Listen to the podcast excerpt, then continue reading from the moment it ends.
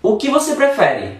Acertar ali em cheio, na mosca, mais de 12 mil palavras em inglês sem fazer qualquer tipo de esforço, no máximo errando uma ou outra que pode estar até muito próximo essa palavra que você não acertou, ou você vai querer fechar sua cabeça e perder essas outras milhares ou até milhões de coisas que você poderia dizer em inglês, porque não tem 100% de certeza de que vai funcionar sempre, todas as vezes.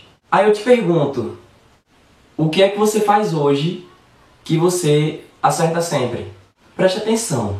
Talvez o que eu tenha para dizer agora seja muito duro e você fique meio chateado comigo.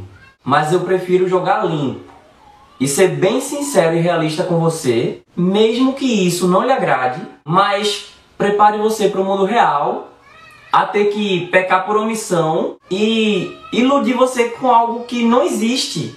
Ou pior, fazer você acreditar numa mentira que uma hora ou outra vai fazer você levar uma rasteira da vida. Então, se você não está nessa pra valer, se você não quer realmente saber o que é que vai tirar você do zero e fazer com que você aprenda pelo menos o básico do inglês em no tempo mínimo, se você acha que não tem que fazer a sua parte e que magicamente vai surgir na sua cabeça o dom de falar inglês inequivocamente, de forma onisciente, então é bom você parar por aqui mesmo.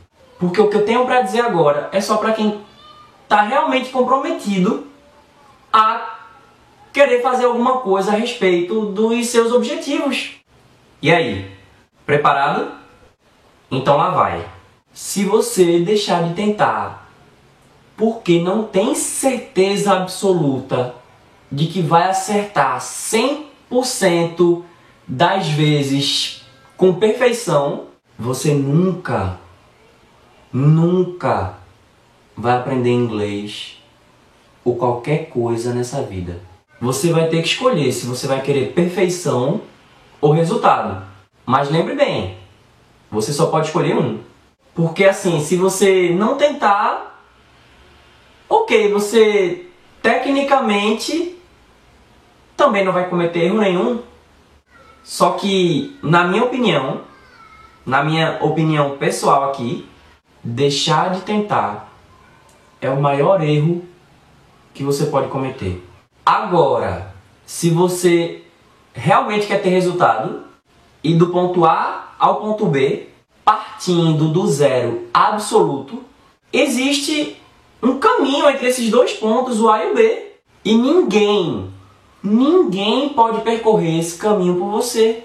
Ou melhor, até pode, mas se qualquer pessoa fizer isso por você, quem vai colher os resultados é ela. Ou você vai morrer ali, minguar na frustração amarga, esperando que um dia assim, do nada, os frutos vão brotar no seu quintal. E que eles vão sair voando e parar na sua boca já tudo mastigado, sem você nem mesmo ter que plantar. E olha, eu acho que é isso que acaba com a sociedade, sabe? É, é o que faz com que esse sistema que os brasileiros tanto reclamam continue prevalecendo, porque as pessoas elas, elas querem elas querem colher sem plantar. As pessoas querem colher sem plantar.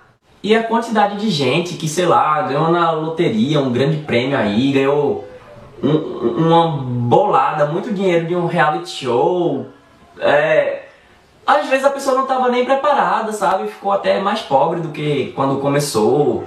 É, muita coisa a gente recebe e não está preparado, não tem experiência, não sabe administrar, ainda não, não se exercitou o suficiente, não, tá, não, não tem estrutura para aquilo que tanto queria.